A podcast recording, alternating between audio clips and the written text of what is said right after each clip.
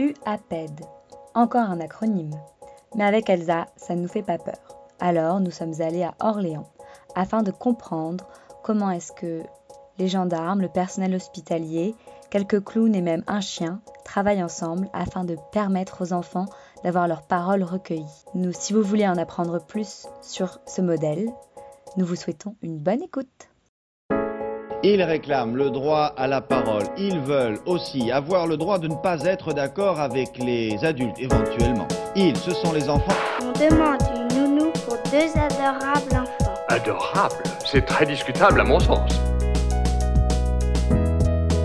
Il faut toujours croire l'enfant qui révèle des violences. Bonjour, merci beaucoup de nous accueillir euh, à l'hôpital d'Orléans. On est très heureuse de vous rencontrer pour en apprendre plus sur euh, l'UAPED. Est-ce que vous pouvez commencer par vous présenter, nous parler de votre parcours et de votre rôle euh, ici aujourd'hui?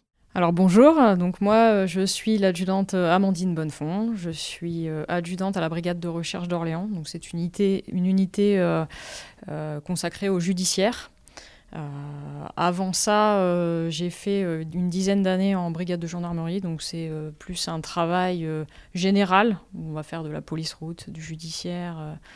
donc on peut à ce titre commencer à toucher un peu du doigt des procédures un peu plus complexes, enfin un peu plus simples en judiciaire, et du coup découvrir bah, ce volet euh, bah, des enfants victimes. Donc, quand je suis arrivée euh, à la brigade de recherche en 2016, j'ai de suite été euh, en formation à Rony-sous-Bois, donc au CNFPJ, donc c'est le Centre national de formation et de police judiciaire, pour bah, me spécialiser dans l'audition des mineurs victimes. Donc à ce titre, j'ai suivi une formation à l'époque d'une semaine qui est passée depuis à 15 jours.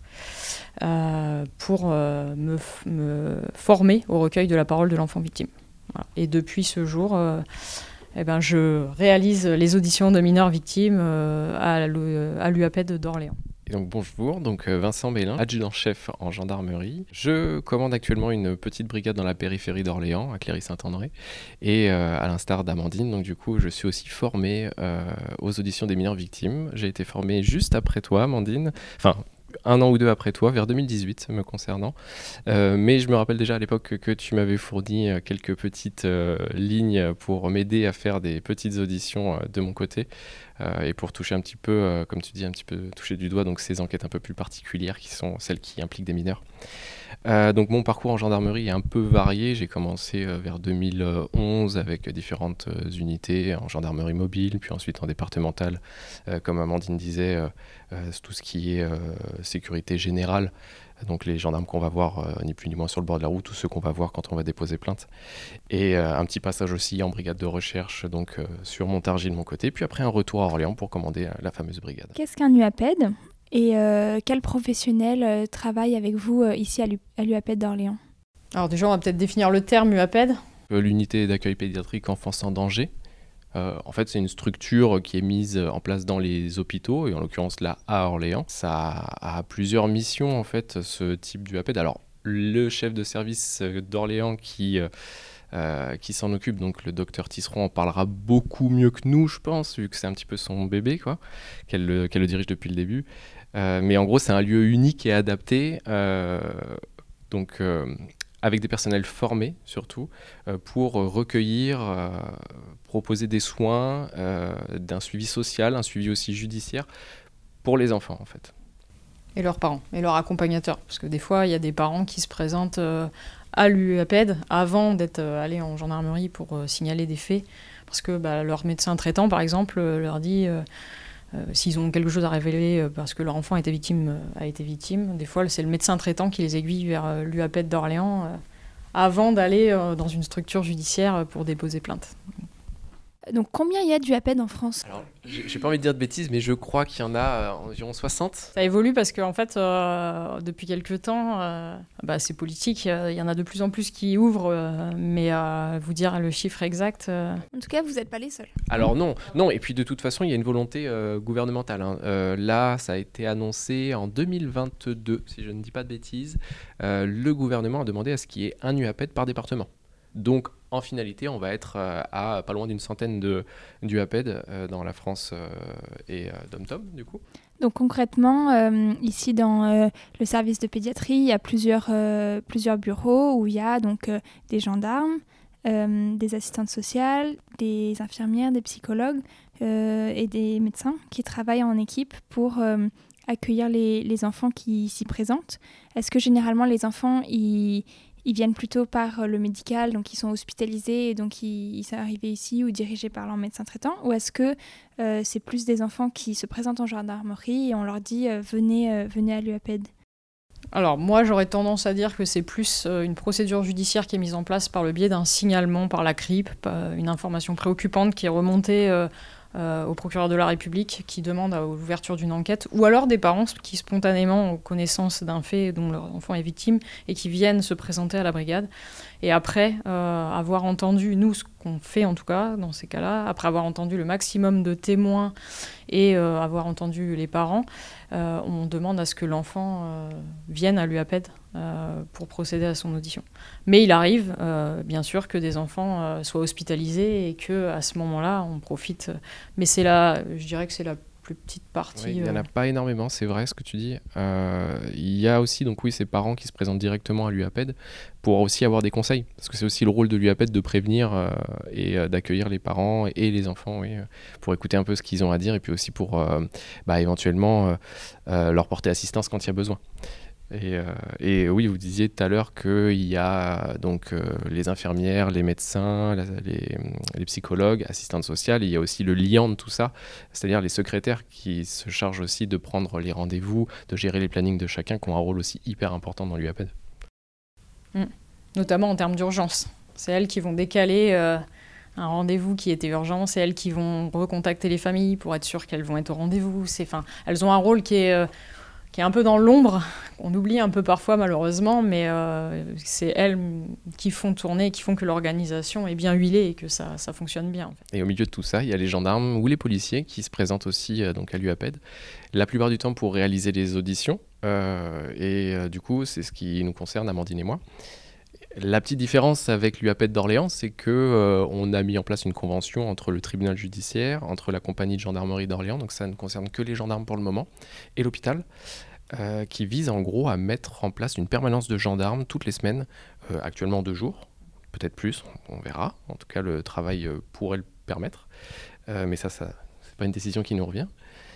Euh, et donc du coup qui permettrait de, d'accueillir directement l'enfant ou en tout cas de travailler toute la journée avec euh, les services de l'hôpital pour que, la, pour que tout se passe de la manière la plus fluide possible. On est déjà sur place, tout comme euh, l'infirmière, tout comme le docteur, et on peut faire dérouler en fait le, l'arrivée de l'enfant et puis son, son, son, son, cursus, on va dire, dans, dans l'hôpital de la manière la plus fluide possible pour que, bah, que d'une seule fois, que d'une seule arrivée, bah, l'enfant puisse faire l'intégralité du parcours et ainsi donc avoir été et entendu, euh, soigné, ausculté et puis être vu par un psychologue et même une assistante sociale pour, pour les parents.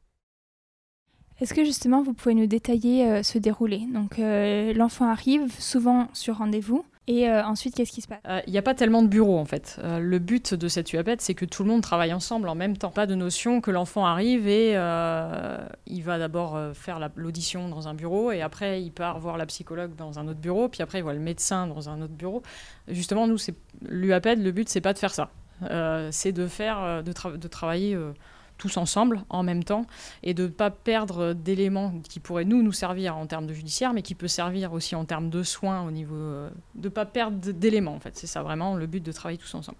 Donc c'est pour ça que d'expliquer euh, le déroulement de l'arrivée de l'enfant jusqu'à la fin ça permet le de travail mieux pluridisciplinaire c'est vraiment euh, la colonne vertébrale en fait de l'UAPED. Un exemple tout simple.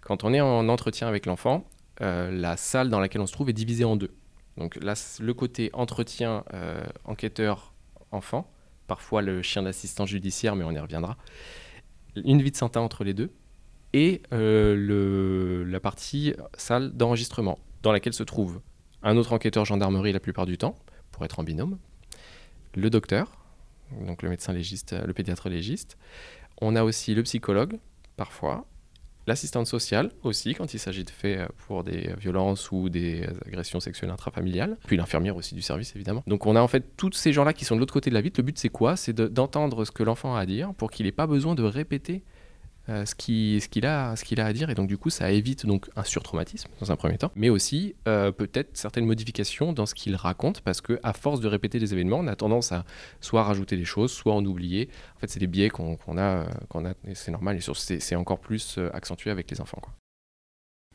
Et puis je rajouterais aussi que ça permet déjà d'une à la psychologue d'avoir tout le non-verbal. C'est-à-dire que moi, nous, quand l'enfant nous parle, je veux dire que l'enquêteur qui est dans la salle avec l'enfant, il a ce qu'on appelle l'effet tunnel. C'est-à-dire qu'il voit pas.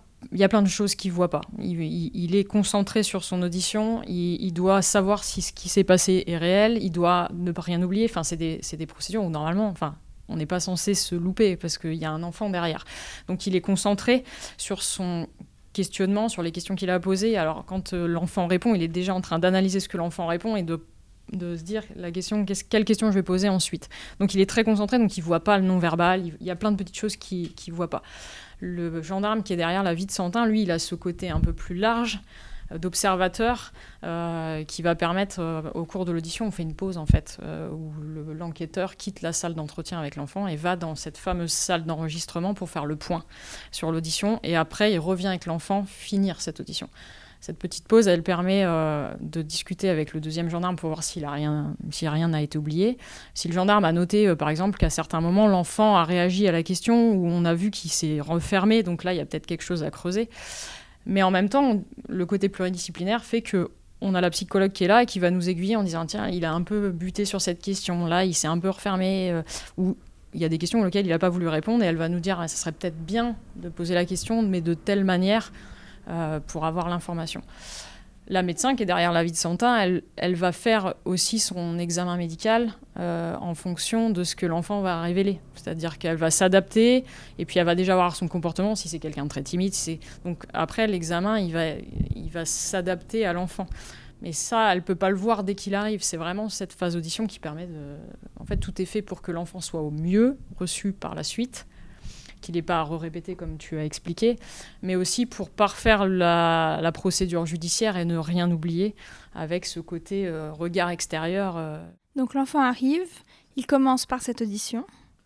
Alors l'enfant quand il arrive, nous ce qu'on a, on a souhaité, et puis parce que bah, l'infirmière a un rôle très très important dans cette UAPED, euh, c'est le fil rouge. C'est-à-dire qu'on veut qu'il ait un adulte. Quand il arrive, on arrive dans un hôpital, même si c'est un endroit sécurisé, ça fait toujours peur pour les enfants. Euh, on veut qu'il ait un personnel euh, fil rouge. C'est-à-dire que ça sera cette infirmière qui va aller le chercher à l'accueil, qui va lui présenter la salle, euh, enfin les salles, qui va lui expliquer comment ça va se passer. Elle fait ça à l'enfant, mais à l'accompagnateur. À celui qui l'accompagne voit aussi ce qui va se passer. Et elle l'installe en salle, en salle d'attente. Euh, puis après, elle va, elle nous explique. hein. Déjà, elle nous donne, euh, elle vient nous voir et elle nous dit voilà, euh, bon, il est plus timide, lui, ça va. voilà, comme ça, on s'adapte un petit peu. On va se présenter à l'enfant. On lui réexplique la même chose, je pense, généralement. mais comme ça, il l'entend d'une autre voix. Il l'entend d'un gendarme cette fois. Après, la psychologue fait de même en disant bah, après l'entretien, tu vas discuter avec moi. et, puis, et puis voilà. Et une fois que toute cette phase-là est faite, on demande à l'enfant euh, s'il est prêt et de nous suivre euh, dans la salle d'entretien. On fait l'audition comme on a expliqué précédemment. Et à l'issue, euh, en fonction de l'âge, en fonction des révélations, normalement l'ordre qui est prévu, c'est médecin et psychologue, parce que des fois l'examen médical, il peut être un peu traumatisant. Donc on préfère faire dans ce sens-là. Mais il arrive que parfois, bah, en fonction de ce qui s'est passé, on commence par la psychologue. S'il y a des enfants, on est gendarme ma- malgré tout, et des fois, quand c'est un parent qui est responsable, ils ont du mal à nous parler parce qu'ils se disent le parent, enfin, si je dénonce mon père, ma mère, mon grand-père, il va aller en prison. Donc des fois, ils sont un peu sur la retenue. Le psychologue, il n'est pas gendarme. Donc des fois, il y a des paroles qui sont échangées avec la psychologue euh, qui sont pas les mêmes que nous. Et du coup, c'est ça qui, fait, qui peut faire évoluer l'examen. C'est-à-dire que des fois, on peut avoir une simple, euh, entre guillemets, hein, agression sexuelle quand on est dans la salle d'entretien. Et puis, euh, il s'avère que bah, l'enfant, à la psychologue, il révèle un viol au final. Donc l'examen est plus du tout le même. Quelle conscience euh, l'enfant a euh, de ce qui se passe derrière la vie de teinté Est-ce qu'il est, est qu'il sait qu'il y a du monde derrière le miroir? Alors, oui, l'enfant sait qu'il y a du monde derrière le mur parce que dans un premier temps, on lui explique. Mais ce que j'ai l'habitude de faire, moi, c'est de montrer aux plus petits ce qui se passe derrière la, la vitre Santin. Un peu moins sur les plus grands qui comprennent le principe et qui, qui y adhèrent sans, sans, difficulté. Mais pour les plus petits, je leur montre qui est là et pourquoi ils sont là et quel est l'intérêt que tout ce petit monde soit là et pourquoi je m'en vais au bout d'un moment sur, euh, sur l'entretien, pourquoi je fais une pause et pourquoi je reviens après. Enfin voilà.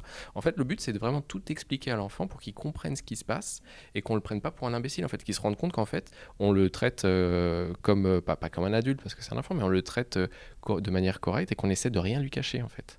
Et c'est grâce à ça en fait, en, instaurant ce petit climat de confiance avec l'enfant qu'on va pouvoir avoir, je pense, la, libération de la parole la plus optimale quoi. Et moi, ça m'est arrivé du coup la il y a deux semaines, où, euh, où, c'est une jeune fille qui m'a expliqué, une, une ado hein, qui m'a expliqué qu'elle se sentait pas à l'aise parce qu'elle savait qu'il y avait du monde derrière la vitre. Et donc du coup, j'ai euh, stoppé l'audition en lui disant, bah écoute, je vais te montrer qui y a de l'autre côté, tu verras comment ça se passe. Et donc je lui ai fait de la même manière que pour les enfants plus petits, je lui ai expliqué qui, enfin je lui ai montré qui était là, et, euh, et tout de suite, vraiment, on a senti une grosse différence entre le avant-après. quoi. Donc à partir du moment où ils sont au courant de ce qui se passe, je pense que la vitre après on l'oublie totalement. Après, euh, moi, j'ai plus le sentiment que c'est la caméra qui les. Il y a plus de freins avec la caméra dans la pièce euh, que, que la vie de Santin. J'ai pas eu de retour euh, trop avec la vie de Santin parce que la caméra est visible. Et la vie de Santin, nous, le protocole qu'on utilise pour faire nos auditions, il est fait pour mettre à l'aise l'enfant. On parle pas tout de suite des faits, donc euh, il parle de choses qu'il aime faire, donc il est plutôt, enfin, il parle facilement. Donc en toute cette petite partie où il parle de ce qu'il aime faire, lui fait un peu oublier cette vie de Santin. La caméra, il l'a en face de lui, il la voit. Donc c'est plus ça qui a tendance à, freiner la parole de l'enfant au départ ou de l'adolescent plutôt, euh, parce que même les petits, euh, la caméra les choque pas trop, c'est plus les ados. Justement, ma question suivante, c'était qu'est-ce qui est mis en place pour que les enfants se sentent en confiance pour parler? Donc vous, vous avez évoqué le fait de commencer par discuter d'autres sujets. Euh, et j'imagine que c'est tout l'objet de la formation euh, que vous avez suivie. Mais euh, expliquez-nous un peu comment vous faites pour les mettre à l'aise. On a effectivement une formation dans laquelle on nous apprend un petit peu les différentes étapes pour la mise en confiance de l'enfant. Et euh, toutes ces, toutes ces choses-là qu'on apprend sont retranscrites dans un protocole qu'on a toujours avec nous, même si ça fait 4, 5, 6 ans qu'on le pratique, on a toujours ce doudou-là avec nous pour nous sentir un peu plus rassurés, même si on le connaît sur le bout des doigts, je pense. Alors déjà, il y a le contexte qui fait que l'enfant euh, est un peu plus en confiance. C'est pas une gendarmerie, c'est pas un commissariat, euh, c'est toujours plus agréable, je pense, d'aller dans un hôpital, surtout que c'est pas un service de soins ici, donc on n'entend pas les bips des machines et tout ça, c'est vraiment beaucoup plus calme. Et ça a été choisi, je pense, de, manière vraiment délibérée de prendre euh, une structure un peu plus à l'écart des différents services. Donc ici, comme vous pouvez le constater, on est plutôt tranquille. Déjà, il y a ça. Ensuite, on a la présence rassurante des différents acteurs, euh, infirmières, donc la tenue d'infirmier ou de, ou de docteur, c'est toujours plus rassurant aussi qu'une tenue de policier ou de gendarme. Ça dépend encore une fois du contexte. Et ça dépend aussi de ce qu'on pense du gendarme ou du policier. Euh, ça, c'est une autre histoire. En tout état de cause. Euh, donc il y a ça. Il y a ensuite donc, le protocole qui est mis en place. Euh, qui euh, donc euh, passe par donc la mise en confiance en expliquant à l'enfant qui on est. On explique qu'on est gendarme, surtout quand on travaille en civil. On explique ce qu'on fait, pourquoi on le fait, et ensuite on parle un peu de l'enfant pour lui demander ce qu'il aime faire de manière générale, puis après nous raconter soit sa journée d'aujourd'hui, d'hier, ou encore un événement heureux qu'il a vécu, et tout ça pour expliquer un petit peu à l'enfant comment on discute euh, comment on va discuter ensemble. Et puis ensuite, il y a le côté, euh, le petit plus d'Orléans, euh, qui permet de mettre l'enfant en confiance. Mais ça, Amandine, je vais te laisser en parler. Bah, c'est l'arrivée d'Orco, en fait, chien d'assistance judiciaire, qui est à disposition, c'est-à-dire que les enfants ne l'ont pas systématiquement, hein, c'est sur leur choix. donc c'est un chien qui a été formé par Andy Chien, pour euh, assister l'enfant lors de l'audition. Enfin, même pas que lors, lors de l'audition, lors de son arrivée, dès qu'il arrive euh, à l'UAPED, jusqu'à son départ, en fait.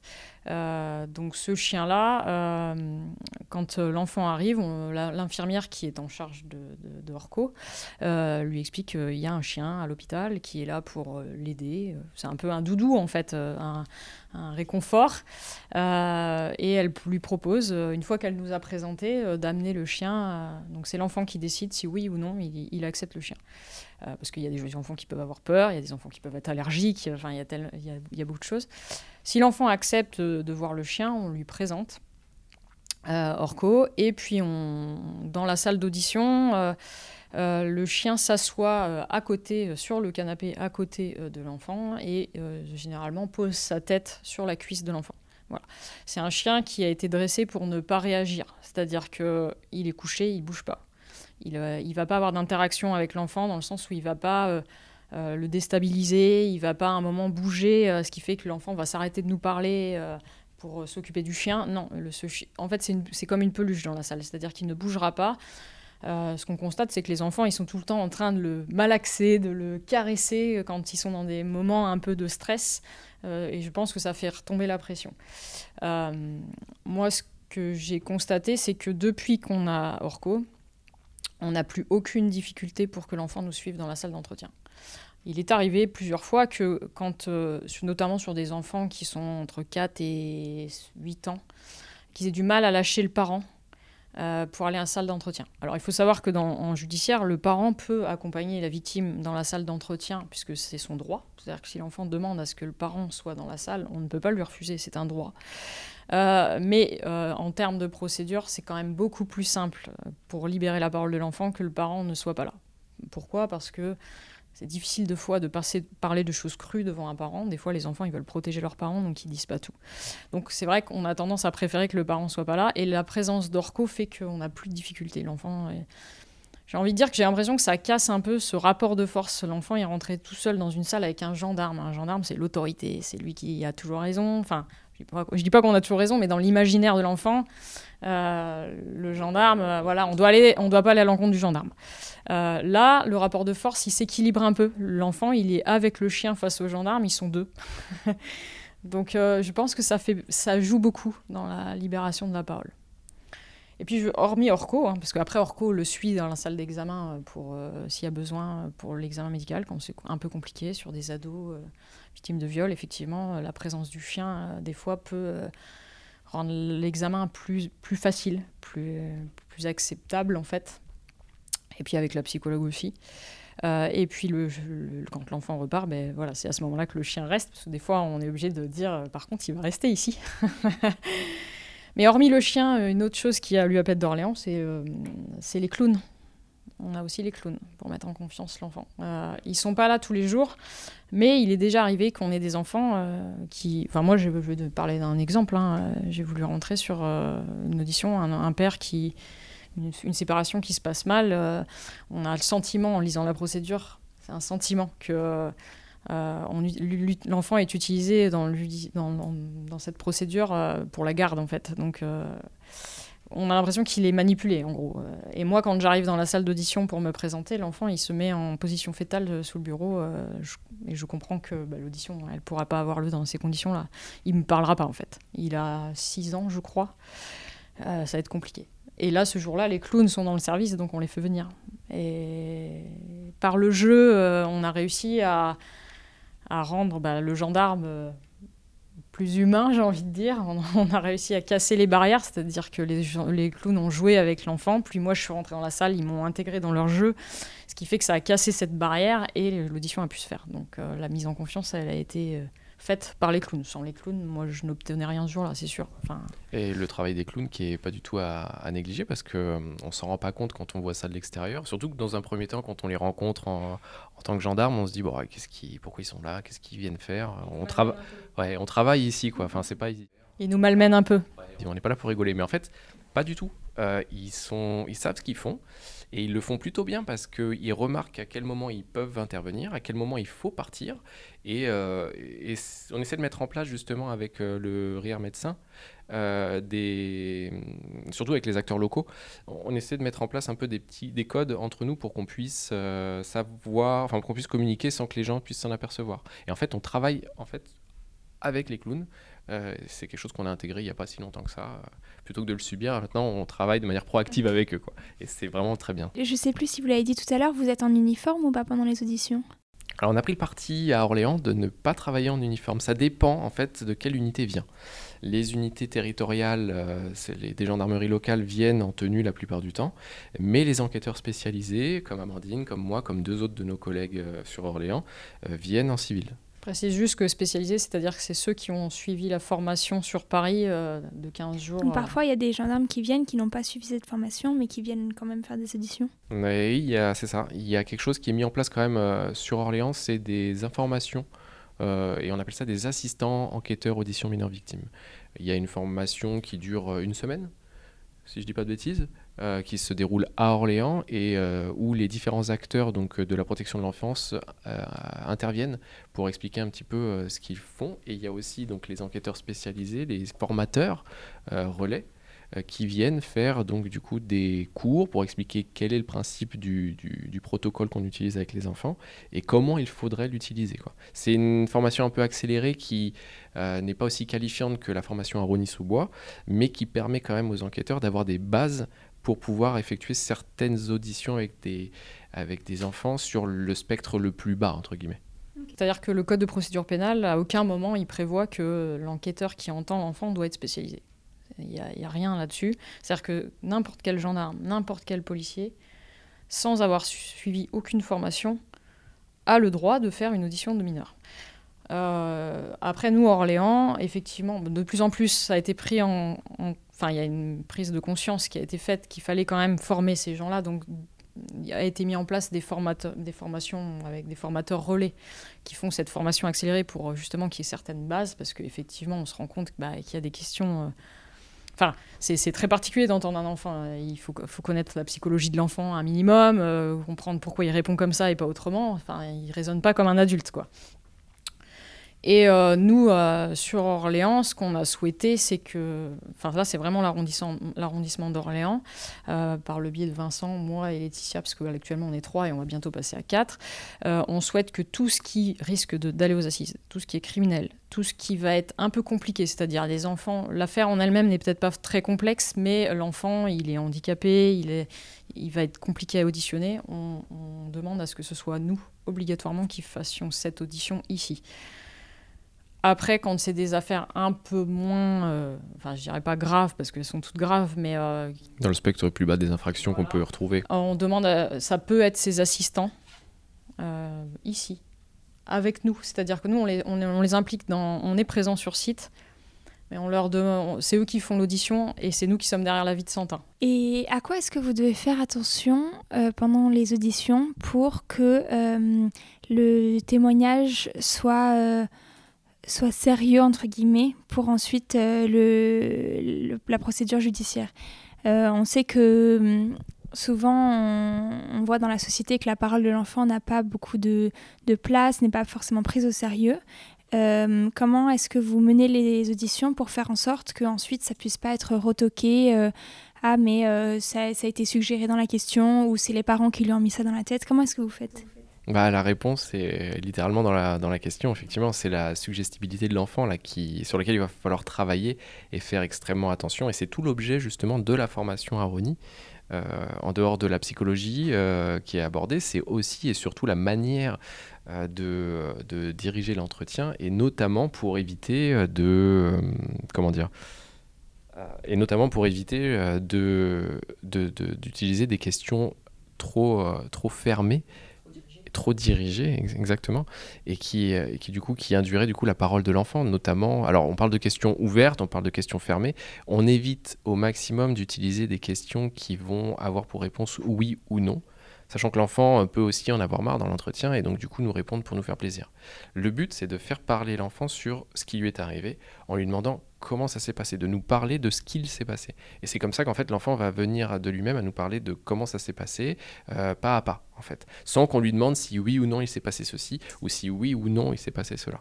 Il y a évidemment des moments où on va être obligé de lui poser la question directement, notamment quand il veut pas nous en parler, mais la plupart du temps, euh, la manière d'aborder les questions, c'est parle-moi de et insérer, le moment dont on veut euh, parler. Quoi.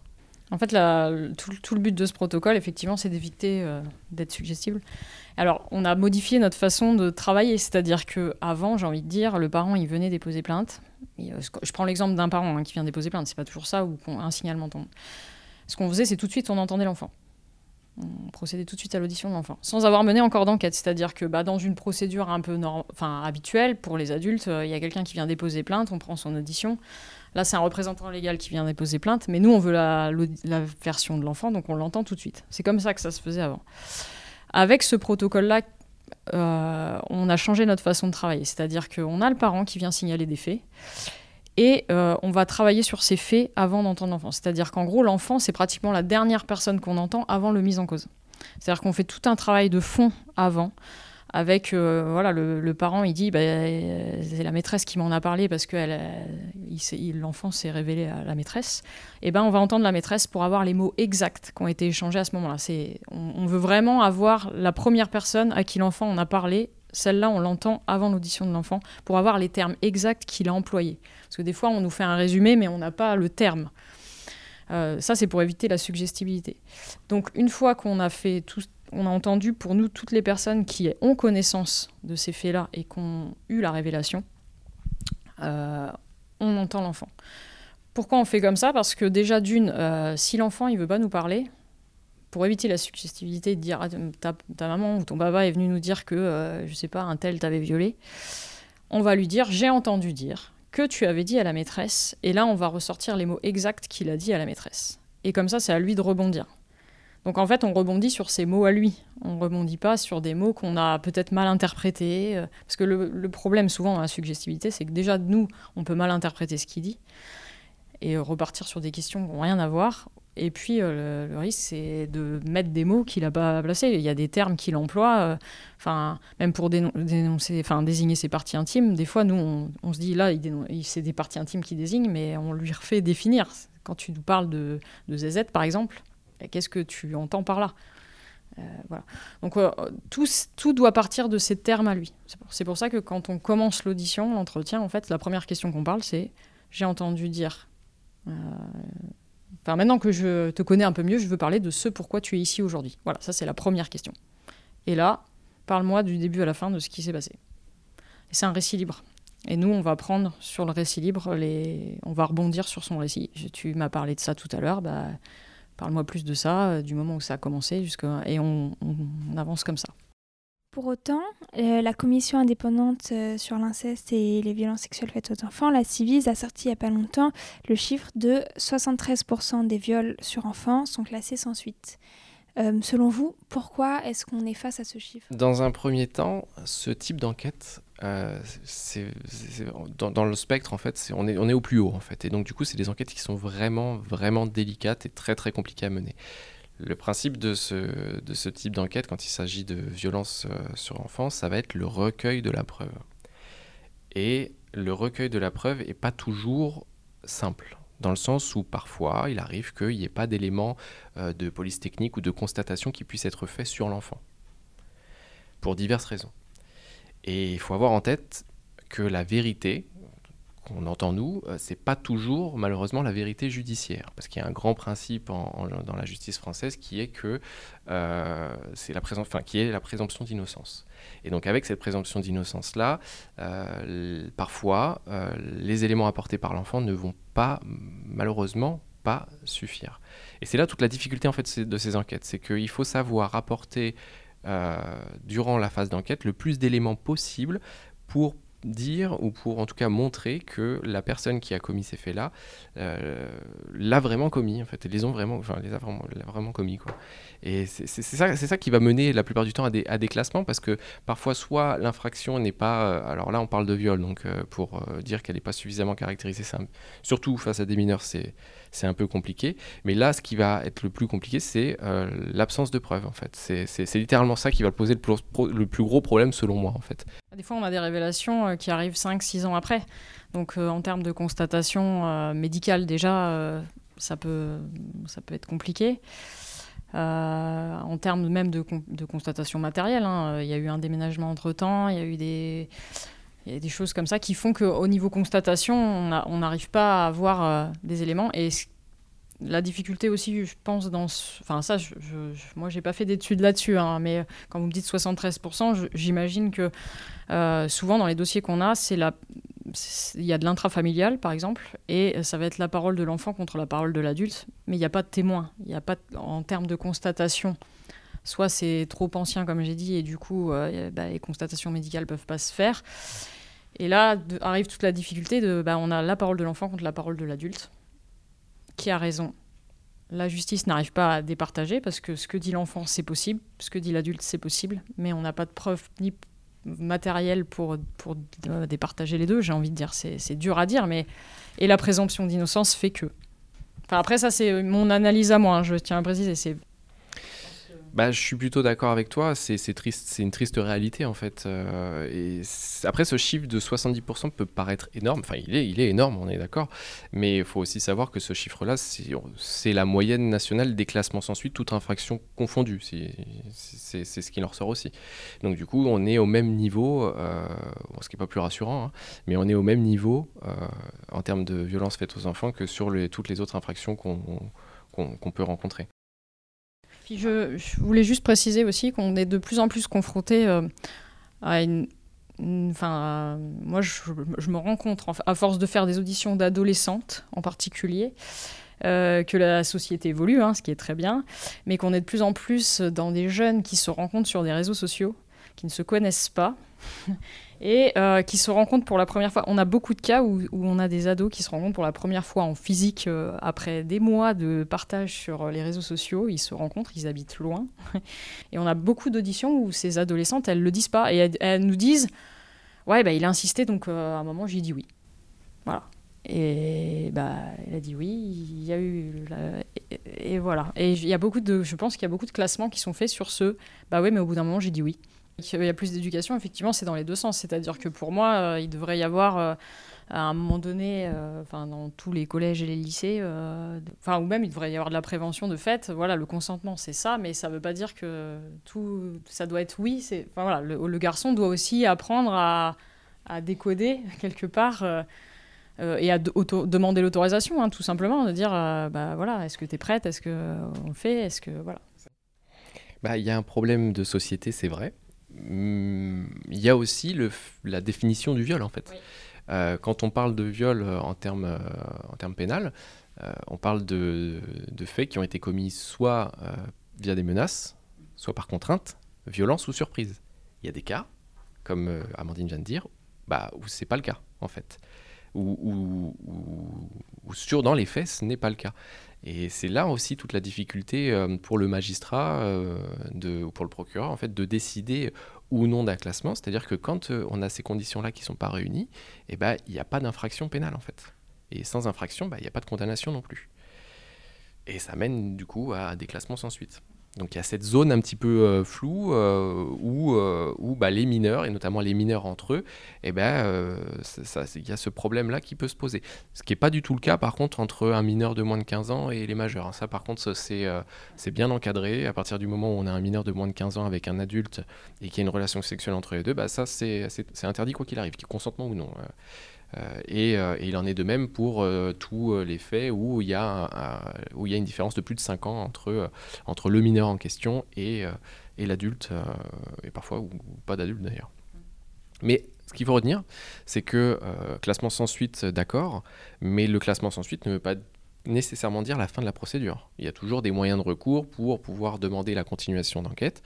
Euh, c'est pas une fin en soi le classement sans suite et ça c'est un truc qu'il faut garder à l'esprit. Hein. Est-ce que vous pouvez nous expliquer qui sont les différents enquêteurs qui sont amenés à travailler au contact d'enfants et la différence entre eux? Parce qu'on entend parfois parler de brigade des mineurs, donc euh, il y a les UAPED, il y a aussi euh, les maisons de confiance et de protection des familles dans certaines gendarmeries. Donc, euh, est-ce que vous pouvez nous repréciser euh, la différence entre tous ces acteurs euh, et qui, qui est qui, qui fait quoi? Alors, bah, la brigade des mineurs, c'est c'est la police nationale. donc, je pense que eux, c'est l'équivalent de la brigade de recherche, en fait, c'est une unité judiciaire spécialisée dans tout ce qui est dossier mineur, mais traite tous les mineurs, c'est-à-dire que ça va du mineur victime au mineur mis en cause. Euh, la maison de protection des familles, euh, ça c'est euh, gendarmerie. Il y en a une par département, si je ne me trompe pas. Il y a une note de service qui prévoit euh, son mode de fonctionnement au niveau national, mais euh, elle a quand même euh, une marge de manœuvre, c'est-à-dire qu'il y en a qui vont être plus orientés sur la prévention dans les lycées les collèges et qui vont faire une toute petite partie de judiciaire d'audition de mineurs. Et puis il y en a d'autres qui, elles, ne font que pratiquement euh, que de la partie judiciaire, c'est-à-dire des auditions de mineurs euh, dans les UAPED ou dans leur structure. Parce que c'est souvent, c'est des structures où ils sont 4 ou 5 personnels, euh, donc c'est assez peu, surtout quand on voit le volume de procédures qui concernent les mineurs. donc ils se cantonnent aux victimes et ils suivent cette formation à Rony, justement. Mais après, il y a des petites cellules qui sont, qui sont créées. il y a ce qu'on appelle, alors tu vas peut-être m'aider pour l'acronyme, mais c'est des CLAP, donc de c'est des cellules de lutte atteintes aux personnes, je crois. Euh, donc qui sont spécialisées, donc du coup, comme c'est dit dans le titre, dans les atteintes aux personnes, et notamment euh, le volet mineur aussi qui est abordé là-bas. C'est chaque département, en fait, donc chaque groupement, en fait, qui va décider. Et euh, sinon, il y a des initiatives encore plus localisées, tout comme on est en train d'expérimenter du coup à Orléans avec les mises en place de, ces permanences qu'on a abordées tout à l'heure.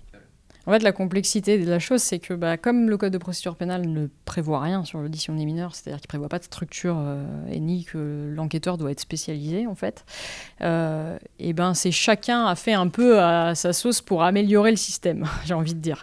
Euh, c'est-à-dire que c'est bien pris en compte puisqu'il y a des formations pour avoir des enquêteurs spécialisés pour faire ce type d'audition. Hein. donc il y a bien une prise de conscience que l'audition d'un mineur c'est pas une audition normale.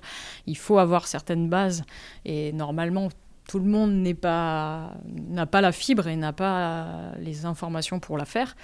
Mais comme rien ne le prévoit légalement, euh, voilà, il n'y a, a, pas de structure. Euh, chacun a fait un peu sa petite structure euh, pour améliorer, j'ai envie de dire. Mais au niveau national, il n'y a rien de, y a rien Les de UAPED ont été créés en France par l'association La Voix de l'Enfant. Est-ce que donc leur travail consiste plutôt à, faire du plaidoyer pour qu'il y en ait qui ouvrent ou ils ont une implication euh, concrète euh, dans le fonctionnement des UAPED? Tout dépend du, chef du service en fait. Euh, je sais que à Orléans, on a la chance d'avoir le docteur Tisseron qui est très très très proactive, qui va du coup souvent monter au credo auprès des gendarmeries, de la police, du tribunal, pour mettre en place des choses. Et c'est notamment ce qu'elle fait actuellement avec nous. Donc en fait, euh, tant qu'on n'a pas de directive nationale, euh, ni les hôpitaux d'ailleurs, ni la justice, je pense. Est-ce que vous avez des ressources à nous partager, des livres, euh, des films, pour en apprendre plus sur le sujet? Alors moi j'en ai eu un parce que effectivement le protocole qu'on utilise, on n'a pas cité son nom d'ailleurs, c'est le protocole NIST. donc c'est un protocole canadien euh, donc, euh, qui a été euh, adapté pour la France, parce que si on le prenait en québécois, ça aurait été un peu compliqué, je pense, sur certains termes, par Mireille Cyr. Donc, si je m'abuse, je pense qu'elle est psychologue je ne sais plus. en tout cas, elle a écrit un livre. c'est le recueil de la parole des victimes, enfin des, des mineurs témoins et victimes. Euh, dans, ce, dans ce livre, elle reprend tous les différents protocoles qui sont mis en place dans le monde, en fait, euh, principalement au Québec, enfin au Canada et aux États-Unis. Euh, elle parle du chien, elle parle des dessins lors des auditions, etc., l'interprétation qu'on peut en avoir, si c'est bien ou pas bien. Enfin, je trouve que c'est un des meilleurs ouvrages que j'ai pu lire ou voir. sur le sujet, sur la manière dont on peut accueillir et recueillir la parole d'un enfant en fait. Dans les, dans les, choses qui ont été créées autour du recueil de la parole de l'enfant, moi j'ai bien un film en tête, le film de Maïwen, euh, Police, qui malgré tout euh, donne une petite idée de, de, la façon dont ça se déroule. Alors effectivement, ils n'utilisent pas le, le, protocole des auditions mineures comme nous, mais dans l'idée, euh, on, est, on, on, est un peu dans cette idée-là de, de, groupe de personnes qui sont là donc, pour œuvrer pour le recueil de la parole de l'enfant et avant tout, donc avant tout, malgré certaines scènes, avant tout de les aider. Quoi. Euh, moi, je trouve que ce film retranscrit bien un petit peu euh, ce, que, ce, que, ce que les forces de l'ordre essaient de, essaient de mettre en place pour pouvoir euh, bah, rendre justice à leur niveau. Et pour finir, qu'est-ce qui donne du sens à votre métier? Bah, c'est Amandine, toi tu, tu me parlais d'une chose que j'ai retenue et, et, que tu m'as dit une fois, c'était que tu avais l'impression en faisant ce genre de choses d'apporter de l'aide et que cette aide était vraiment palpable en fait, que c'était concret. Et je suis tout à fait d'accord avec ce qu'elle m'avait dit à ce moment-là. C'est vrai qu'on on a cette. Euh, euh, on se rend compte très rapidement qu'en fait on apporte une aide réelle à l'enfant, on l'aide à parler, on l'aide à exprimer ce qu'il a vécu. Et ça en fait il n'y a pas meilleure, euh, récompense, en fait que d'avoir pu aider une victime qui n'a pas su mettre les mots avant. faut savoir qu'on a, enfin c'est pas qu'on a un travail ingrat, mais en fait nous notre job c'est de constater, de recueillir normalement c'est un peu euh, c'est pas je dirais pas que c'est inhumain mais en gros on doit être objectif on doit pas prendre parti donc euh, dans le métier de tous les jours, des fois, ça peut être un peu dur. de se dire, bah voilà, on vient de me signaler un truc, je fais l'enquête, j'entends des témoins, et puis après, bah, c'est plus moi qui gère, et si la décision, elle, convient pas à la victime, bah, c'est pas grave. Enfin, voilà, c'est pas mon problème. Donc, des fois, c'est un peu frustrant de se dire Là, euh, dans ce, moi, ce qui, donne de la valeur à mon métier, c'est surtout cette partie mineure. Pourquoi? Parce que euh, même si derrière les suites judiciaires, euh, je ne vais pas dire qu'elles me conviennent pas, parce que le magistrat il a pris sa décision et elle est certainement bonne par rapport à tous les, enfin, toute l'enquête qu'il a en visuel. Moi, j'ai que la victime, donc voilà. Mais au moins, quand l'enfant il sort de l'UAPED, en fait, on le voit arriver, il est stressé. Et quand il sort, il a le sourire. Et je me dis, bah, même s'il a vécu quelque chose de dramatique, au moins quand il ressort, il est soulagé, il a quelqu'un qui l'a écouté, qui l'a cru. Euh, et juste ça, je trouve que c'est. Euh, ça suffit à me dire, bah voilà, bah, même si derrière, il n'y a, pas les suites euh, attendues ou que. Bah, au moins, j'aurais eu l'impression de, voilà, de rendre service à quelqu'un et de faire en sorte qu'il aille mieux en sortant d'ici.